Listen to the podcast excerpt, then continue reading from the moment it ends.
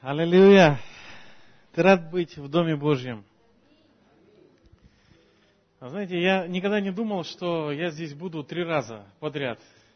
Но знаете, Бог, Он великий, и у Него свои пути и планы. Мы действительно живем далеко от вас, но мы так близко к вам сердцем, что уже как-то жизнь свою не представляем без находки. И знаете, мы очень рады, то, что вы так тепло принимаете нас. Спасибо вам огромное. Аллилуйя.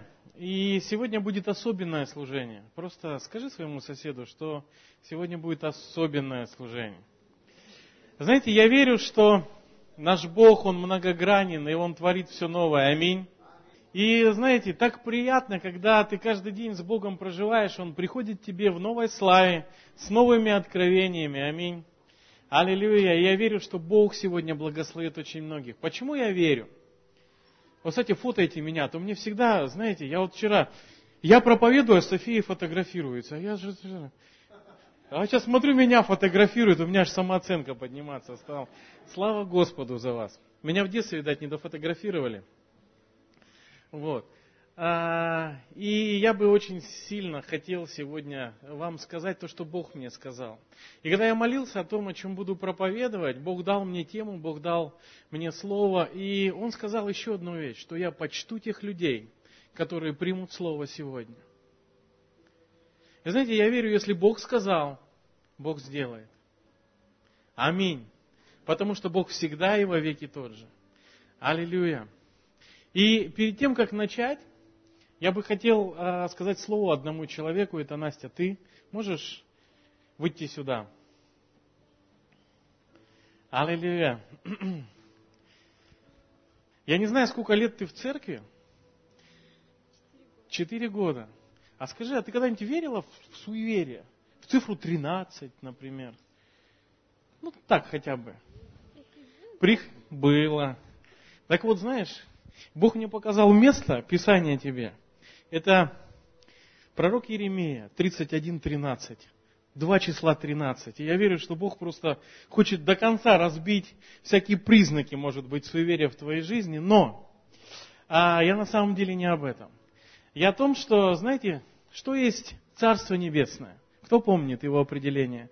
Это мир, праведность и радость в Духе Святом.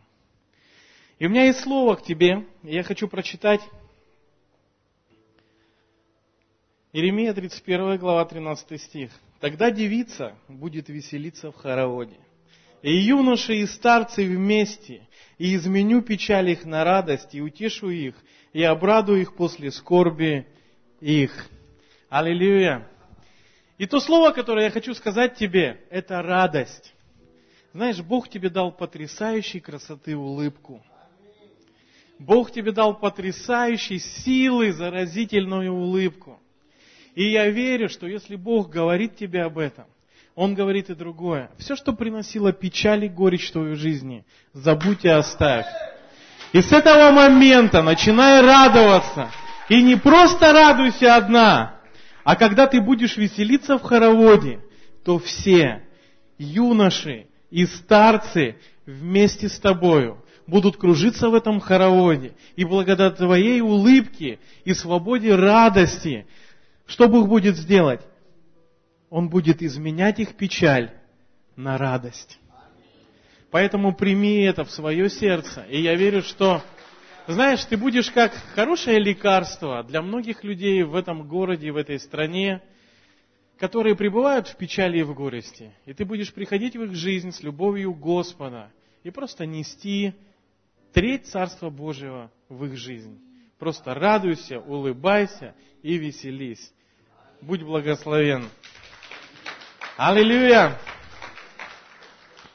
И вы знаете, я не мог бы э, не пригласить сюда свою супругу, знаете, потому что в Писании написано, что мы двое одна плоть, правда?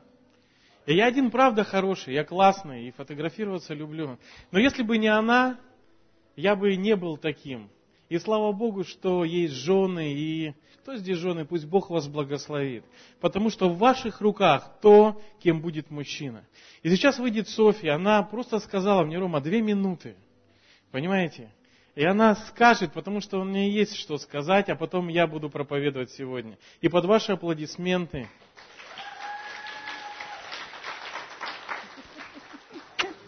Простите, буду говорить очень быстро, потому что не хочу драгоценное время помазанника Божьего занимать. Но я не могу не сказать, потому что вы возлюбленные, вы наши возлюбленные. Я не помню прецедента за всю свою жизнь верующего человека, где бы я церкви призналась в любви.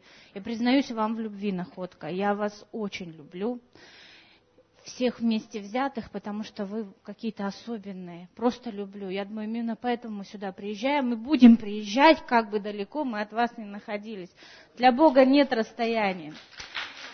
Я люблю вашу церковь, потому что я здесь очень хорошо слышу Бога. Вообще, вот Рома знает, Данил знает меня, Вика. Я человек атмосферы. И, может быть, я не столько хорошо могу подмечать какие-то мелочи, детали, но я всегда очень чутко слышу атмосферу Божью. И что есть в вашей церкви, она соответствует полностью тому месту, в котором вы находитесь. Вот насколько богатый, насыщенный воздух в вашем городе, он прям насыщенный, он прям ощутимый, он прям богатый. Его чувствуешь, когда им дышишь. Настолько же богатый духовный воздух здесь, в, вашей, в вашем собрании, в вашем церкви его можно пить, его можно ощущать, и им наполняешься, и напаяешься, и приходят силы, и освежаешься. Я много где была уже, слава Господу, но я не помню ни одного города, где я могла бы идти по улице, и куда ни кинуть взгляд, везде увидеть горы, настолько богатые лесом, растительностью, где есть море, где воздух морской, он чувствуется, как бы ты ни был. У вас потрясающее царское место. И я очень хорошо услышала послание для вашей церкви сейчас, когда мы поклонялись, поэтому я должна вам это сказать. Э, представьте, вот увидите просто эту картину, есть такие пирамиды из бокалов, знаете? Все, все понимают, о чем речь. Но эти сосуды, они были не, не просто бокалы, это необыкновенные сосуды, Божьи сосуды, они живые сосуды. И Бог изливал просто свой источник жизни, любви, благословения – на сосуд, который выше стоит, на самый первый.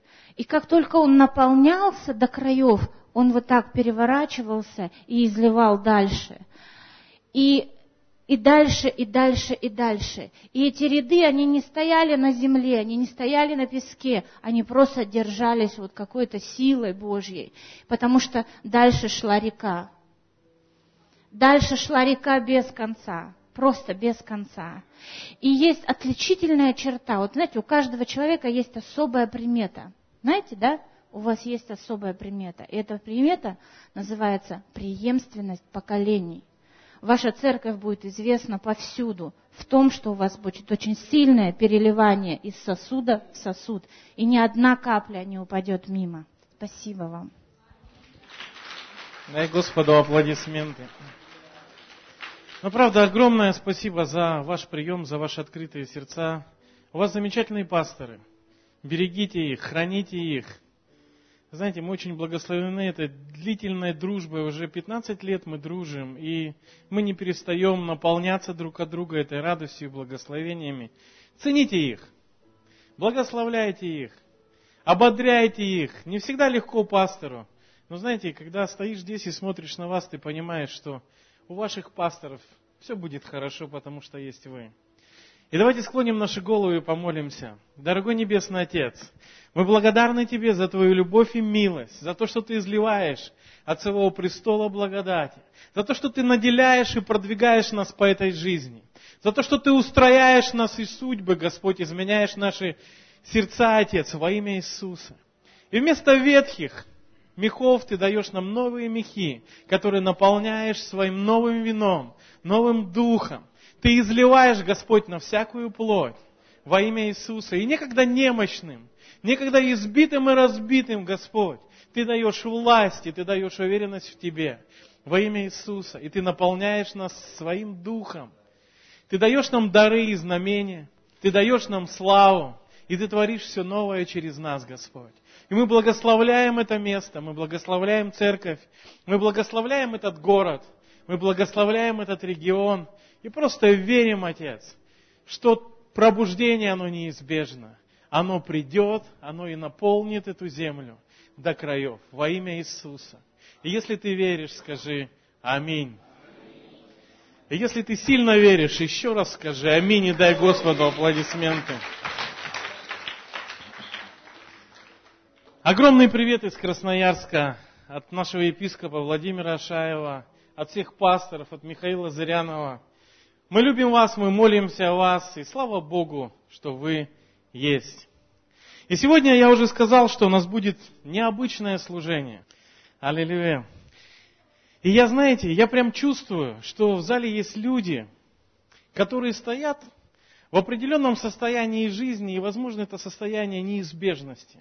Ты не знаешь выхода. Очень часто внутри ты просто стенаешь, и если бы было кому кричать, ты бы крикнул «помогите», ты бы крикнул «сос». И если ты есть в этом зале, просто помаши мне рукой. Если вы находитесь в таком состоянии, и пока вы не видите, помаши мне рукой. Аллилуйя.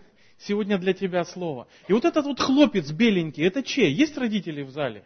Вот который свидетельствовал, что он на конференцию хочет ехать. А родители, ну, готовы, чтобы он поехал, если все получится? Вот иди сюда. Знаете, а я просто семя хочу сделать, понимаете? Я хочу тебе на билет дать начало. Пусть Бог тебя благословит. У меня сыну в октябре 14 лет, и вы знаете, мы просто заключили с ним завет, что он будет в Москве на молодежной конференции. И когда я услышал еще одно желание 14-летнего подростка, я понял, ну, дружище, деньги эти, братишечка, на билеты, не на чипсы. Поэтому пусть это будет первое семя. Главное, верь, и все получится. Пусть Бог тебя благословит.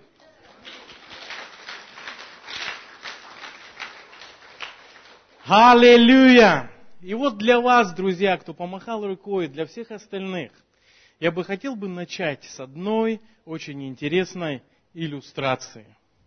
И если можно приглушить свет и посмотреть один ролик.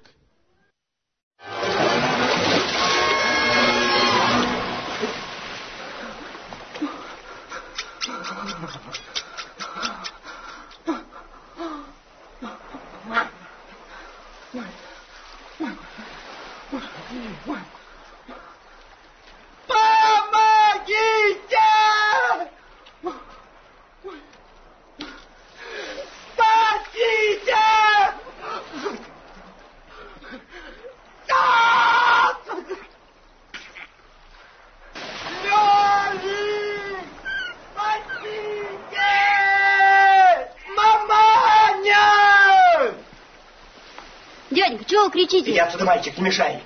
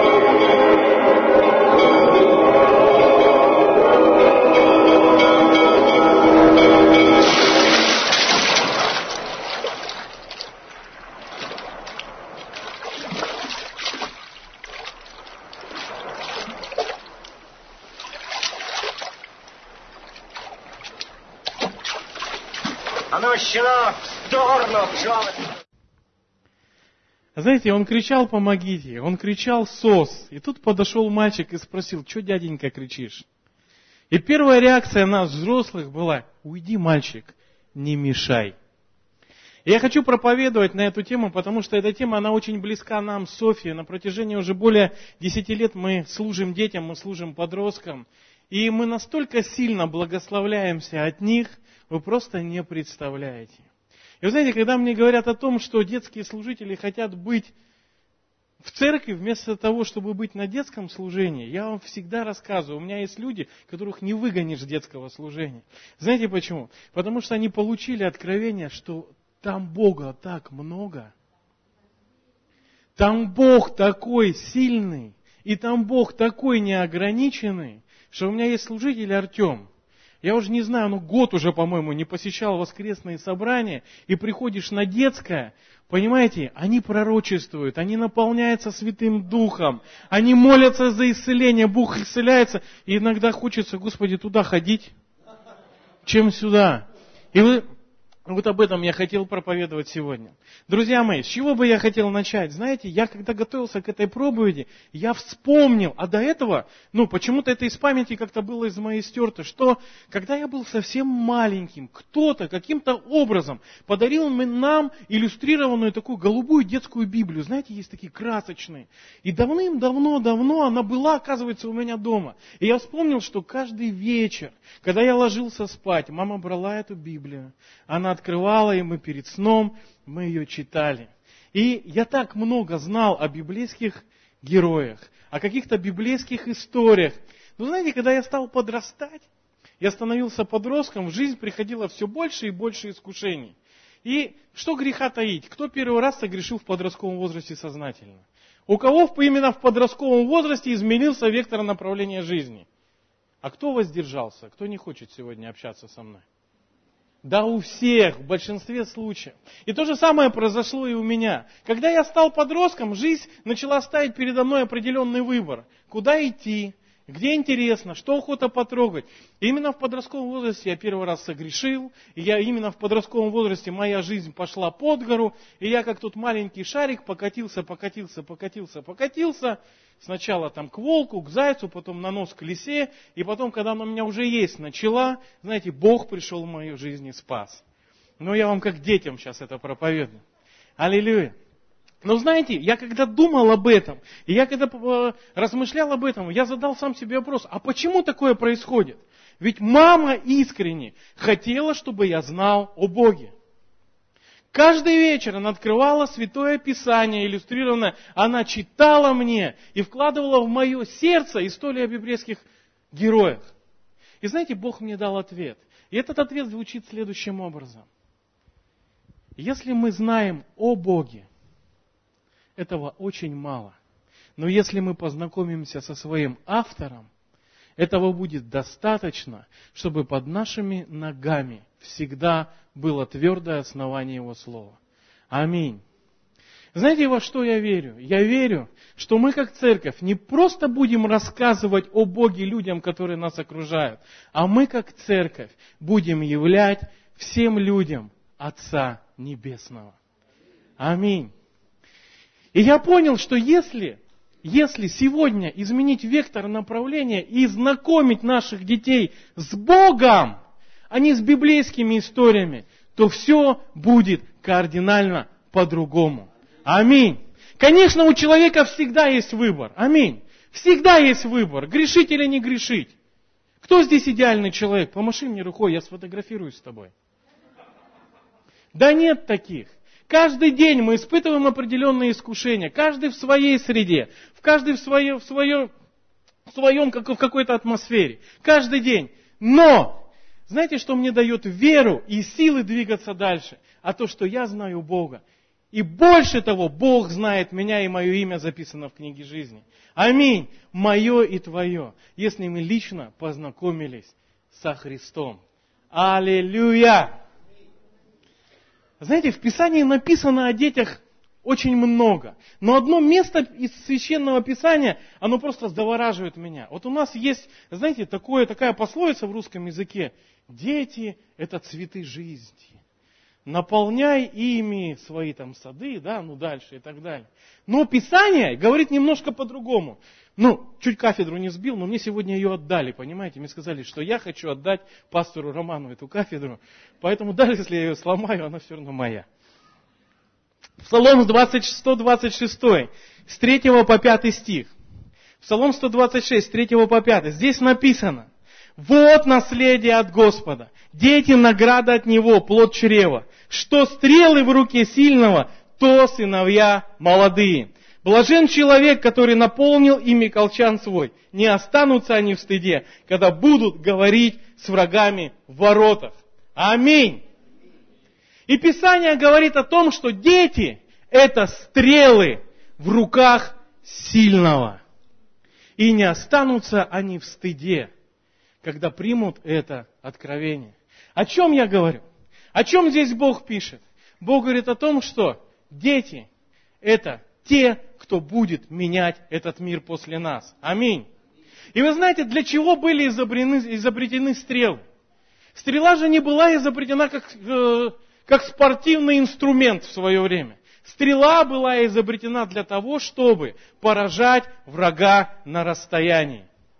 Для того, чтобы не входить в схватку лицом к лицу, где шансы иногда уравниваются 50 на 50, где очень много говорит случай, еще что-то. А когда ты видишь, что где-то далеко уже враг, ты натягиваешь тетиву лука, отпускаешь стрелу, а враг даже не понимает, что происходит. Но в один момент времени в него попадает стрела, и он погибает. И Писание, 126 Псалом, 3-5 стих говорит о том, что дети – это стрелы в руках сильного. Очень часто мы, как церковь, мы ждем, пока проблема, она подойдет лицом к лицу. Потом мы засучиваем рукава, и как в русском рукопашном бою, знаете, есть такое, тут русский обычай, и мы вот с этой проблемой и давай махать кулаками. Но вы знаете, Бог, Он намного мудрее людей. Бог показывает нам, что не нужно ждать, пока проблема, она подойдет настолько близко, что тебе придется все кулаки в кровь сбить, чтобы сражаться с нею день за днем. Бог говорит, вложи в своих детей. Вложи в своих детей настолько, чтобы когда придет время, ты положил их на лук, натянул тетиву и сказал, мои хорошие, изменяйте мир. И он полетел туда, куда его направит Бог.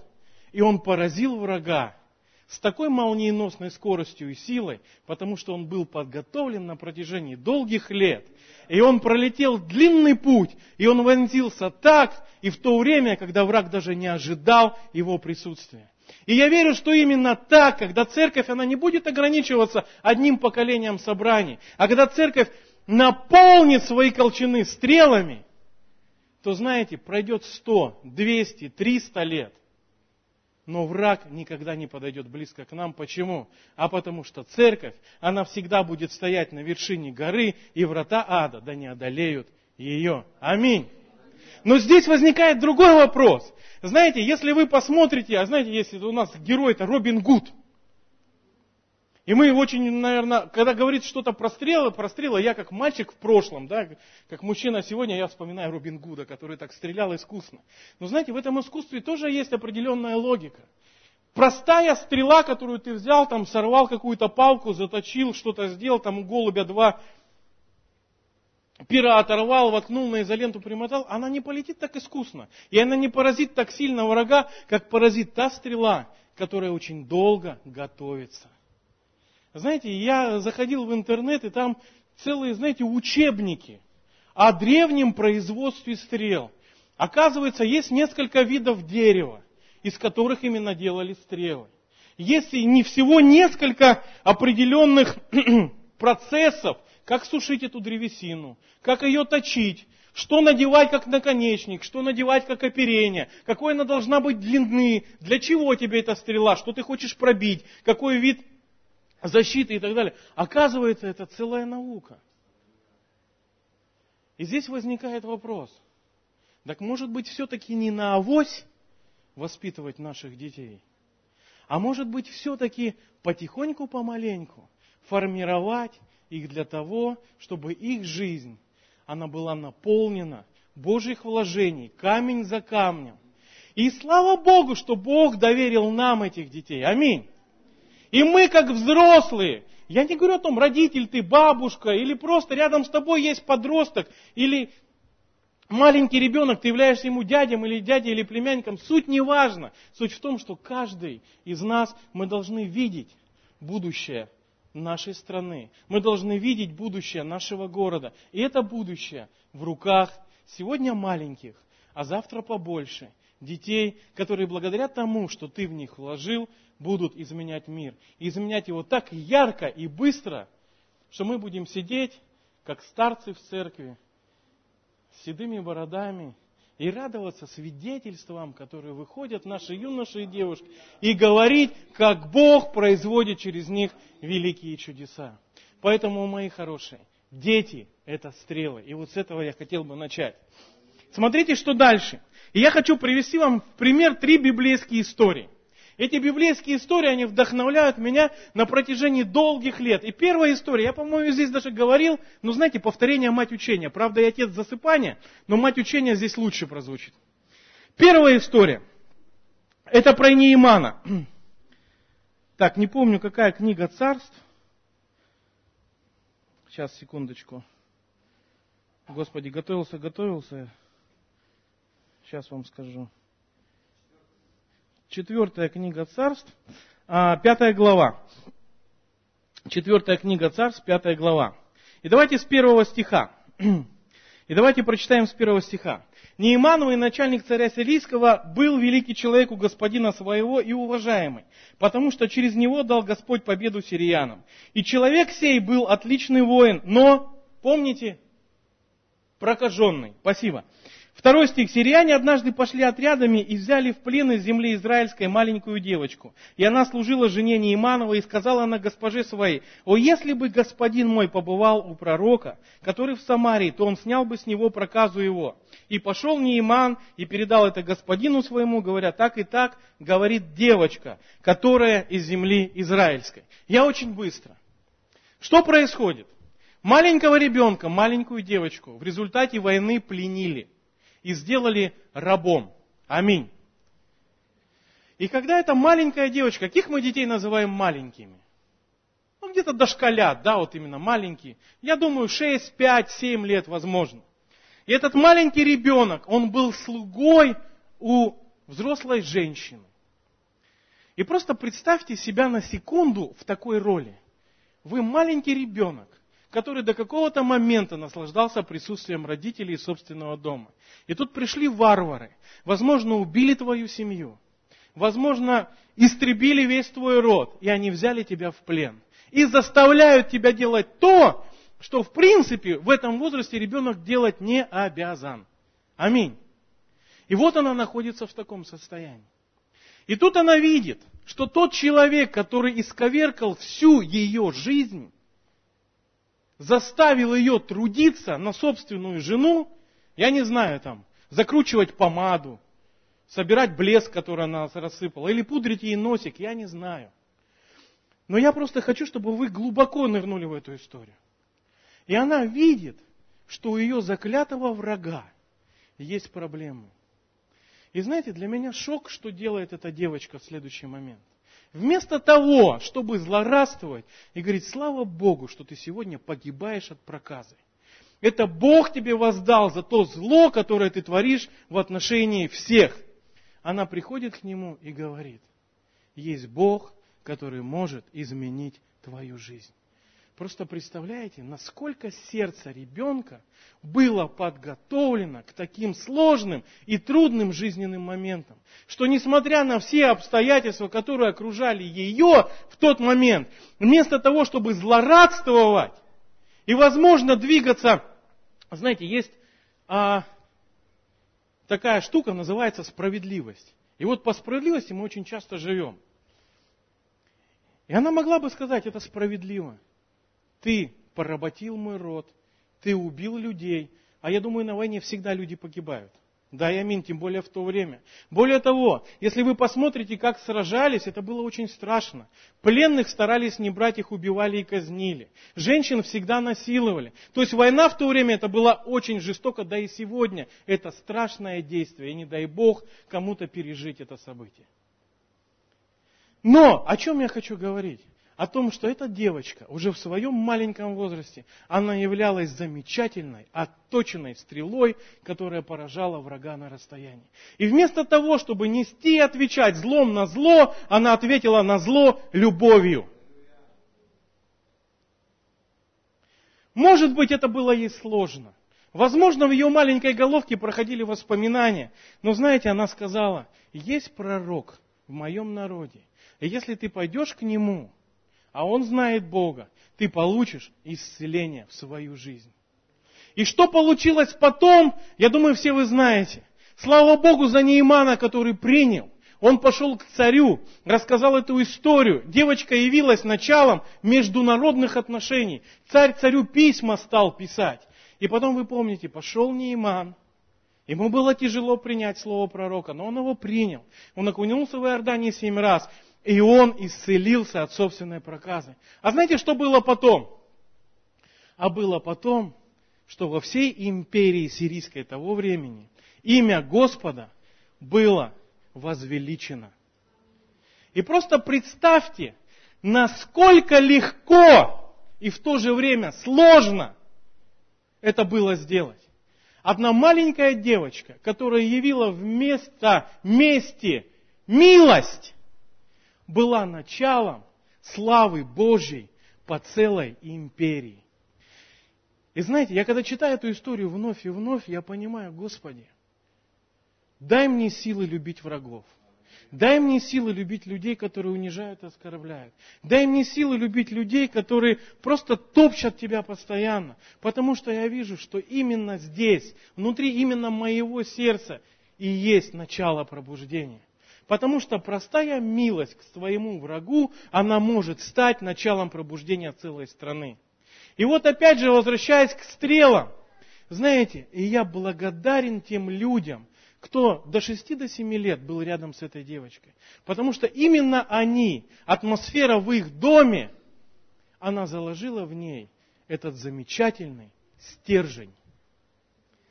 И уже в 6 лет этот ребенок совершил действие, духовное действие имперского масштаба. Знаете, мы очень часто говорим о том, что мы царственное священство. Мы очень часто провозглашаем, что мы цари. Но знаете, в первую очередь царь, он не в короне, а царь он в сердце. И вот когда мы станем царями и священниками вот здесь, знаете, может быть и корона не нужна порой, но ты будешь делать царские дела, потому что твое сердце, оно готово. Аминь. Следующая библейская история. Помните историю Давида и Голиаф? Потрясающая история. Я ее читал с детства, как я вам уже сказал, я ее знаю наизусть. Мы смотрим мультики. У нас же мал-мала, вот 10 месяцев мы к вам приехали, 11 ему вчера было Витюха. Последний раз, когда мы приезжали, он был в животике. Это было в мае прошлого года. Сейчас мы вам привезли его показать, потому что мы поняли, что вы же его не видели.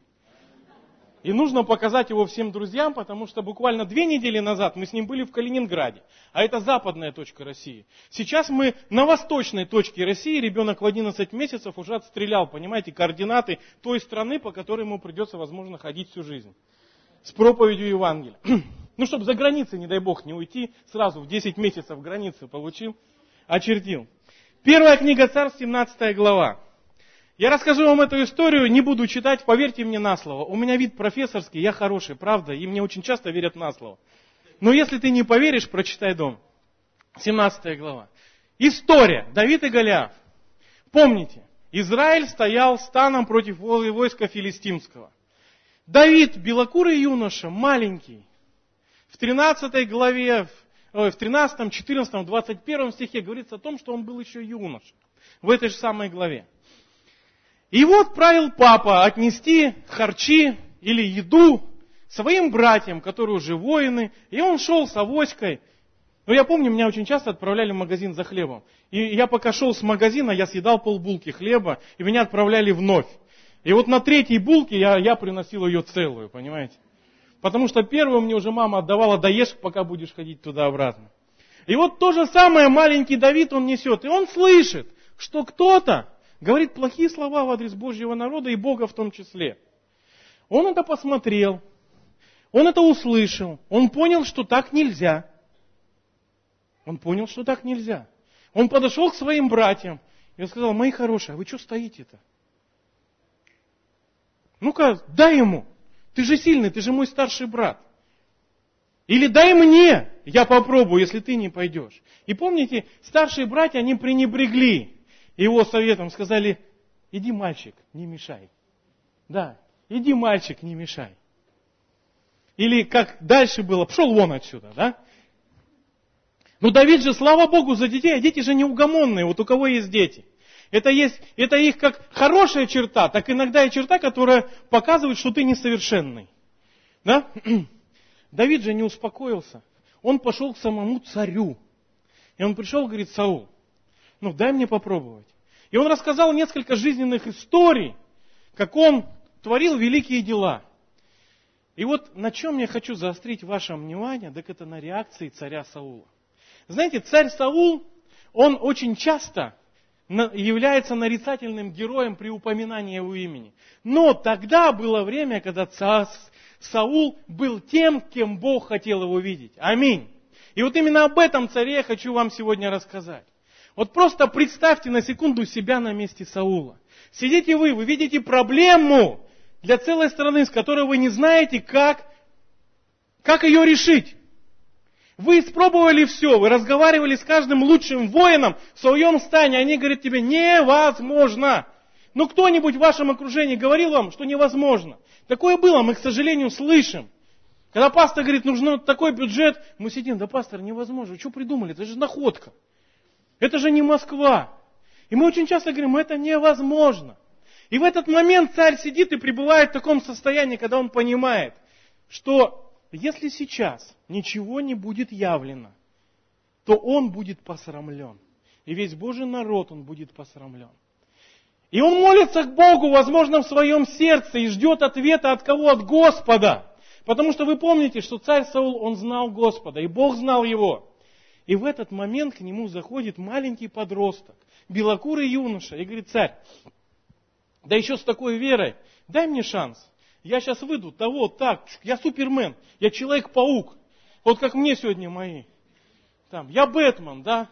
Или я, как Человек Америка, у всех истерика, да? Вот. Или Капитан Америка. И просто представьте, как сильно Саул рисковал своим авторитетом. Просто представьте тот факт, когда царь Саул, он дает добро подростку, и подросток, даже без доспехов и без меча, он выходит навстречу тому, кого не смог победить никто. Я думаю, только ленивый внутри войска не шептался, говоря о том, царь Саул сошел с ума. Он сейчас так опозорится, что весь мир будет знать, что вместо того, чтобы армией пойти на этого врага, царь, он выставил ребенка. Но слава Богу, вот знаете, читая эту историю, я понимаю, слава Богу за мудрость царя, который не побоялся дать шанс Богу действовать даже через детей. И вы помните, что случилось впоследствии? А случился замечательный праздник Победы. И Давид в глазах Господа, он был поднят. И последняя история – Пять хлебов, две рыбы. Вы помните эту историю? Это Марка 6 глава. Марка 6 глава. Так получилось, что люди задержались, когда Иисус, Он проповедовал. Иисус сказал, рассадите людей, а ученикам своим сказал, вы дайте им есть. Они сказали, магазины уже закрыты. Денег у нас на всех даже не хватит. Что делать? И вы знаете, апостол Андрей в Писании упомянут всего два раза. Первое, он первый увидел Иисуса и привел своего брата Петра. Второе, он нашел мальчика, у которого были пять хлебов и две рыбы.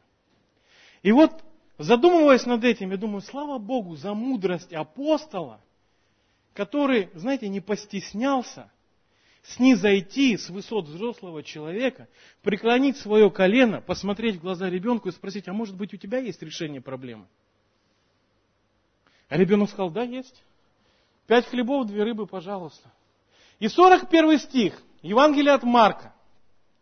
Шестая глава повествует нам о том, что когда Иисусу принесли эти пять хлебов и две рыбы, Иисус взял их в руки, поднял их к небу и благословил.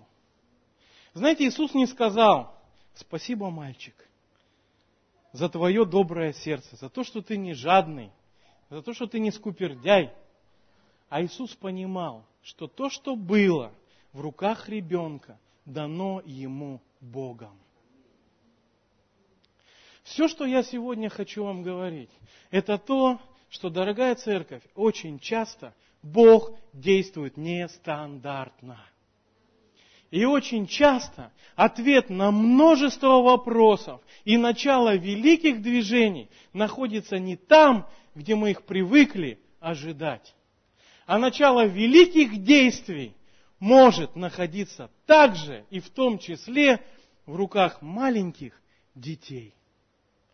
И вы знаете, к нам недавно приезжал пастор из Бефел, детский сет Дали. Некоторые ребята из вас даже были у нас на конференции. Он рассказал хорошую историю. Он говорит, один прекрасный день я веду детский урок, и я чувствую, что что-то происходит в духовном мире, но я это не вижу. Но я понимаю, что возможно здесь присутствие ангелов. И я, говорит, задаю детям вопрос. Дети, а никто ангелов не видит? Было около 30 детей там возраста школьного, начальные классы. И одна девочка говорит, я вижу, вон в том углу висит. Да ты что? А ты можешь сходить и спросить, что он тут делает? Она говорит, конечно. И девочка пошла, подошла в угол в дальней комнаты, спросила у ангела, что ты тут делаешь? Вернулась назад и говорит, ангел сказал, что он пришел исцелять детей. И вот этот пастор мне понравился, он говорит, знаете, я мог пренебречь этим и отпроповедовать свой библейский урок, который готовил на протяжении целой недели. Но я понял, что нужно дать Богу действовать через детей. И я дал микрофон, говорит, этой девочке. Я сокращу эту историю, подведу ее только к концу, но в течение 30 минут 17 детей получили полное исцеление на этом служении. Знаете, когда мне говорят, что детское служение это кладовка церкви, что детское служение это то место, куда нужно отвести детей, чтобы они не мешали великим и преподобным взрослым слушать проповедь пастора. Знаете, я начинаю улыбаться. Я не хочу осуждать никого, но я вам хочу поделиться из своего сердца, что я так часто переживаю, что дети, они намного ближе к Богу. У них есть столько смелости, чтобы двигаться, чего, к сожалению, возможно, у многих нас чуть-чуть не хватает. И вы знаете, когда мне плохо, когда мне плохо по здоровью, когда я не знаю ответы на многие вопросы, я бегу в детское служение. Даже если это не мое время. Даже если это не день, когда я провожу урок. Я прибегаю туда, я прошу всех остановиться. Я встаю на колени и прошу, чтобы дети молились за меня. Потому что я понимаю, что, что именно они могут искренне сказать тебе слово от Господа. Мои хорошие, все, что я хочу сказать сегодня, я хочу сказать, что не пренебрегайте тем даром, который есть вокруг нас. Не пренебрегайте тем даром. Аллилуйя. И знаете, последнее место из Писания, и потом у нас будет замечательное время молитвы. Это Псалом 8, третий стих, и я бы очень сильно хотел, чтобы вы вывели. А моя благословенная сестричка, вы можете готовиться. Псалом 8, стих 3 повествует нам следующее. В Писании написано, из уст младенцев и грудных детей ты устроил хвалу ради врагов твоих, дабы сделать безмолвным врага и мстителя. О чем здесь говорится? Здесь говорится о том, что когда наши дети молятся, когда они возвышают свой голос к небу, когда они изливают от духа своего в небеса, враг, он не может действовать в наших жизнях.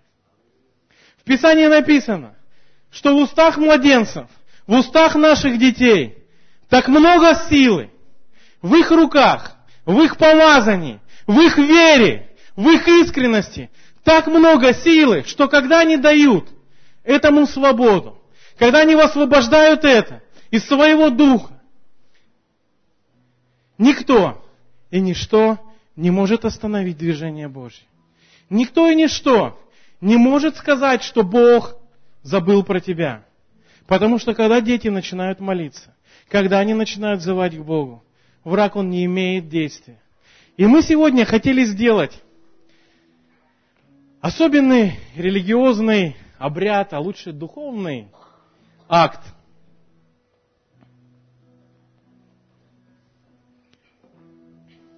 Мы сегодня хотели помолиться за всех вас. Не по принуждению, а по желанию. Если ты веришь, что когда дети молятся, враг молчит, что в руках детей возможно решение твоих проблем. Сегодня очень много людей махали рукой, когда я спрашивал. Возможно, ты стоишь на пороге чего-то. И возможно, ты, как тот человек с палкой и с трусами, машешь у неба и крикнешь «Помогите, СОС! Лелик!» Я не знаю, но я не развеселить тебя хочу, правда. А я хочу поднять сейчас твою веру. Твою веру в то, что порой ответ на множество вопросов, он лежит в молитве детей. Дорогие дети, выходите сюда. Все дети, кто может ходить в зале, выходите сюда. Сделайте это быстро. И мы сейчас сделаем то, что надо, наверное, убрать провода, наверное, чтобы люди могли проходить. Уважаемые детские служители, кто здесь, тоже выйдите сюда, пожалуйста. Вам нужно сейчас расставить детей так, чтобы они сформировали туннель. И через этот туннель, дорогая церковь, если ты хочешь и ты веришь, что возможно в руках детей ответ от Господа на твои проблемы. Возможно, что это молитва будет, молитва исцеления в твоей жизни. Возможно, что это божественное прикосновение. Оно изменит твою жизнь настолько, что прорыв он будет неизбежен. Я просто прошу тебя пройти этот туннель, когда я тебе скажу. Просто молись Господу и верь, что несмотря на их возраст, несмотря на то, что многие из них, может быть, будут молиться за взрослых сегодня первый раз, у них достаточно веры, чтобы вотк... воткнуть свой переключатель в небеса и просто наполняться его присутствием. Аллилуйя! Аллилуйя! Сейчас пастор Данил мастер-класс проведет. Мои хорошие, давайте пока встанем. Я просто хочу, чтобы, чтобы церковь, чтобы церковь сегодня, она стояла в победе. Знаешь, если в твоей жизни нет победы, тебе тяжело говорить об этом другому человеку. Тяжело говорить, что Иисус, Он изменит, изменит твою жизнь, если твоя жизнь сегодня в запустении или в проблемах. Но я верю, что Бог одним прикосновением может изменить любую ситуацию. В Писании написано, что Он вознес все проклятия, все болезни с собою на крест. И он говорит, моего духа сегодня достаточно, моей силы ее достаточно, чтобы изменять твои жизни. Дорогие мои, и все, кто хочет, и все, кто хочет, вы можете выстраиваться в очередь вот с этой стороны, но пока не идти. И когда вы будете проходить, вы проходите обратно вот здесь. Дорогие взрослые, кто здесь, вы не молитесь за людей. Вы просто наблюдаете за ситуацией. Сегодня молятся только дети. Дорогие дети, я прошу вас, просто ничего не бойтесь. Возлагайте руки на людей. Благословляйте их. Молитесь с верой в сердце. Потому что Бог, Он может действовать через вас. Старайтесь не баловаться, это не то место. Я вам обещаю, когда вас отпустят, вы оторветесь на улице. Но сейчас просто постарайтесь помолиться 30 секунд. Закройте глаза, возьмитесь все за руки и просто помолитесь, чтобы Дух Божий, Он наполнил вас сейчас. Отец, во имя Иисуса, Господи, мы просим Тебя, изливай своего престола благодати. Дух Божий, просто наполняй сейчас своей силой. Дух Божий, наполняй своим огнем. Дух Божий, просто изливай, Господь, в эти сердца во имя Иисуса. Укрепляй их веру, Отец. Убирай всякий страх, Господи. Давай слово. Давай видеть, Отец. Давай слова провозглашения во имя Иисуса. И дорогие взрослые, дорогие взрослые, когда вы пойдете по этому туннелю, все, что нужно человеку, который приходит к Богу, веровать, что Он есть, и ищущим Его Он воздает. Веруй, что здесь Бог. И Он воздаст тебе во имя Иисуса. Мои хорошие, люди будут проходить, возлагайте на них руки и молитесь. Благословляйте. И пусть Бог благословит вас, но не уходите после служения. После того, как мы здесь закончим, будут еще несколько минут. Я говорил о том, что некоторых, некоторую категорию людей здесь Бог хочет почтить особо. Пусть Бог вас благословит. Аллилуйя! Двигаемся! Аллилуйя!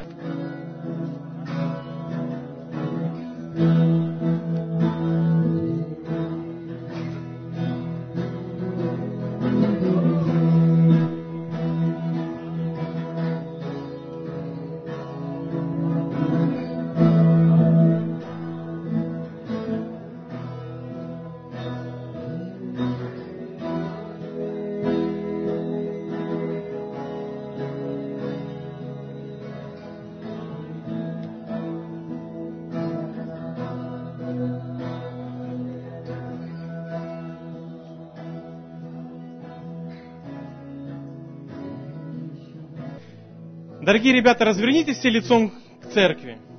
Дорогая церковь, давайте благословим детей, давайте протянем руки и просто помолись за них. Отец, спасибо тебе за эти замечательные стрелы в руках сильных во имя Иисуса. И блажен человек, кто наполняет ими колчан свой. Отец, мы молим Тебя, чтобы Ты хранил их на путях их, чтобы Ты, Господь, изливал на них от Духа Своего, чтобы их жизнь, Господь, она была намного ярче и сильнее жизни нашей.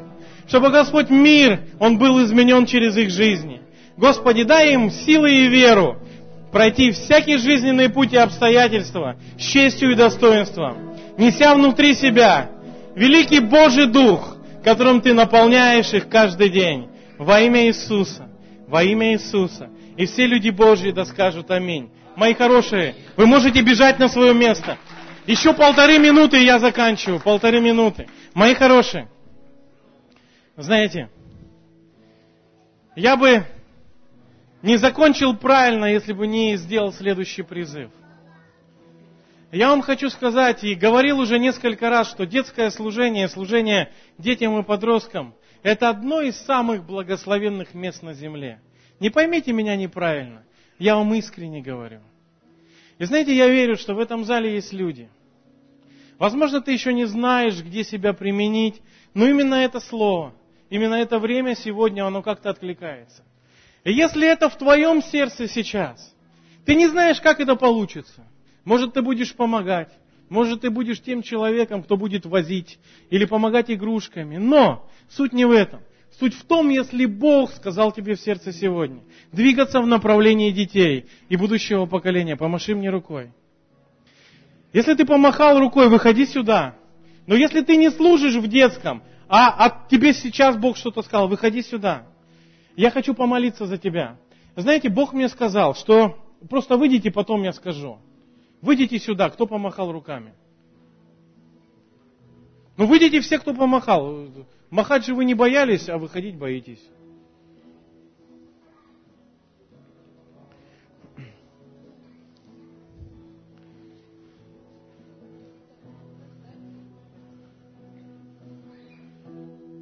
Слушайте, а кто-то мне говорил, что у вас в детском э, служении народу не хватает. Аллилуйя, мои хорошие. Знаете, когда я готовился к этой проповеди, Бог мне сказал, что Он очень сильно почтит тех людей, кто откликнется на Его призыв. Я не знаю, как это будет выглядеть в твоей жизни. Просто прими это верой. Я не знаю, через что ты проходишь, но я верю, что когда мы погружаемся в Божью реку Его благословений, в то направление, куда движется Бог и Он хочет, все необходимое для жизни, оно прикладывается. Аллилуйя. Я хочу помолиться за вас и помазать вас. Знаете, я не ответ на все ваши вопросы и нужды, но ответ – это Господь. Я верю, что если Он сказал, что Он благословит и Он почтит, это будет в вашей жизни. Просто верь и принимай. Аллилуйя. Отец, мы благодарны Тебе за Твое присутствие в этом месте, за Духа Твоего Святого, которого можно трогать и ощущать во имя Иисуса. Я молю Тебя, Господи, благослови свою церковь. Наполняй, Господь, ее своей славой. Господь, и изливай, Отец. Изливай от престола благодати во имя Иисуса. Господи, поднимай новых служителей. Благослови предстоящую конференцию. Отец, усмотри все нужды. Отец, просто поднимай на новые вершины пасторов, лидеров, служителей. Господь, мы благодарны Тебе за то, что Ты поставил эту церковь в находке. Господь, и Твоей славы ее будет достаточно. До краев земли она будет изливаться. Отец, во имя Иисуса. И никто и ничто не сможет остановить Твой Божий прорыв, Твою Божью силу и славу во имя Иисуса.